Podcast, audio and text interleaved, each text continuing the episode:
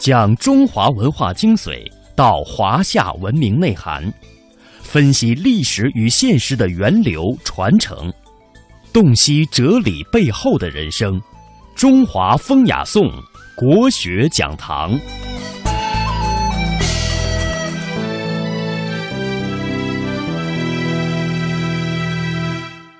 不明一钱。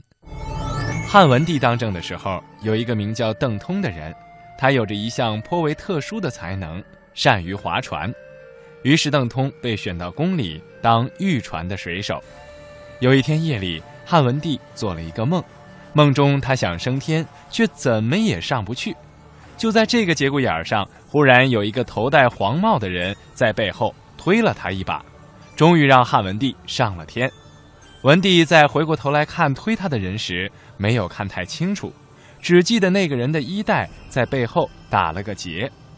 第二天，文帝来到建在宫西仓池中的建台，无意中瞥见一个御船水手头戴黄帽，衣带在背后打了个结，正是他梦中遇见的那个人。哎，这不正是朕梦中升天时帮了大忙的人吗？来人啊，把那个戴黄帽、衣带在背后打结的水手叫来。朕有事要问他，是陛下。你是谁呀？报上名来。御船水手邓通参见陛下。嗯，这个貌似普通的水手，既然能在梦中把我推上天，必定是个奇才。这样的贵人，我必须好好的善待他，日后必定有用。邓通啊，朕觉得与你一见如故。你就不要做什么御船水手了，跟在朕的身边吧。有什么要求，尽快说来。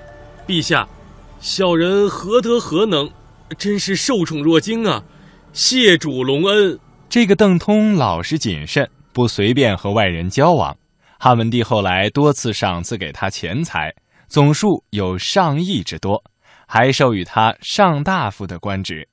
其实，邓通并没有什么才能。他自己处事谨慎，也不能推荐贤士，只是谄媚文帝而已。有一次，文帝命一个善于算命的人去给邓通相面，那人相面之后，忧心忡忡的回来了。先生，你给邓通相面的结果如何啊？陛下，先生但说无妨。邓通这个人，将来要贫饿而死啊！陛下，啊？能让邓通富起来的人只有我，我怎么会叫他受穷呢？于是文帝下令把蜀郡盐道的一座铜山赐给邓通，允许他自己铸钱。从此，邓通发了大财，他铸造的铜钱布满了天下，人人都知道有邓氏钱。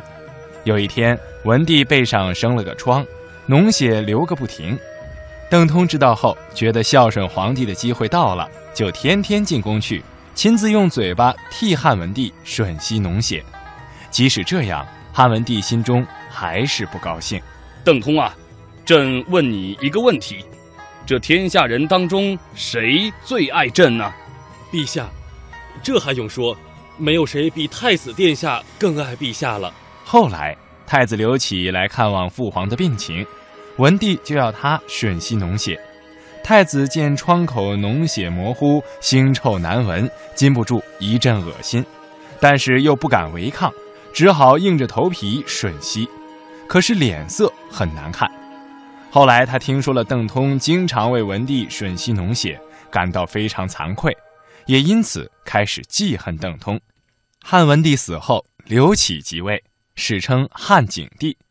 景帝即位后，立刻免去了邓通的官职，让他回家闲居。不久，有人告发邓通偷盗境外的铸钱，景帝派人调查，结果确有此事，他就把邓通家的钱财全部没收。邓通顿时变成了穷光蛋，还欠下了好几亿钱的债。最后，还是汉景帝的姐姐长公主记得文帝不让邓通饿死的遗言，赐给他一些钱财。即使这样，官吏们还是马上把这些钱财用来抵债，连一根簪子都不让邓通留下。长公主知道后也颇为无奈，就让手下借给他一些衣食和钱财。就这样，邓通身无分文，一直寄食在别人家里，直到死去。不明一钱出自于《史记》，明呢是占有的意思，而不明一钱就是说一个钱也不占有，比喻极度贫穷。显而易见，不是依靠自己辛勤努力得来的财富和地位呢，就像从天上掉下来的大馅饼一样，肯定不好吃。这个邓通呢，虽然为人朴实，而且没有什么坏心眼儿，还想尽一切办法想去报答皇上的恩赐，但无奈他除了会划船之外，没有任何才能，还由于为人处事的不妥当，得罪了太子，最后落得个凄惨的晚年生活。